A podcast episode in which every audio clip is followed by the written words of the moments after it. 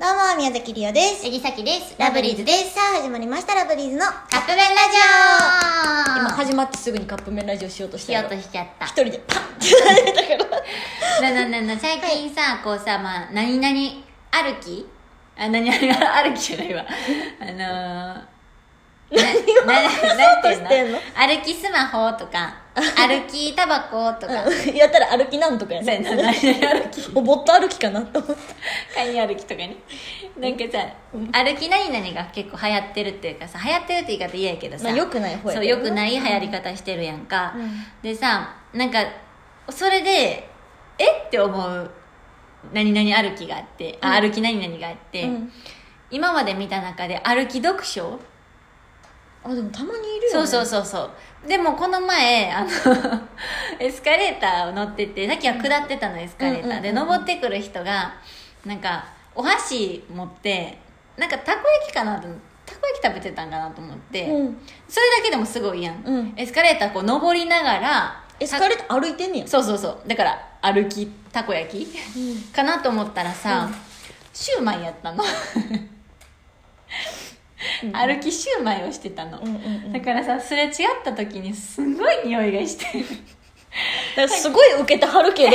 別にたこ焼きかシューマイかは重要じゃなくないそその れ。時はもうなんかもでもろ遠くから見てたから「えこの人歩きながらたたこ焼き食べてるやん」と思ってうんでしかもエスカレーターでな「うんええー」と思って近づいてきたら「シューマイ?」ってなんだよ だってほ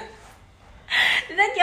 すぐにリーターさんに言いたかったんやけど、うんこれラジオで言おうと思ってなんか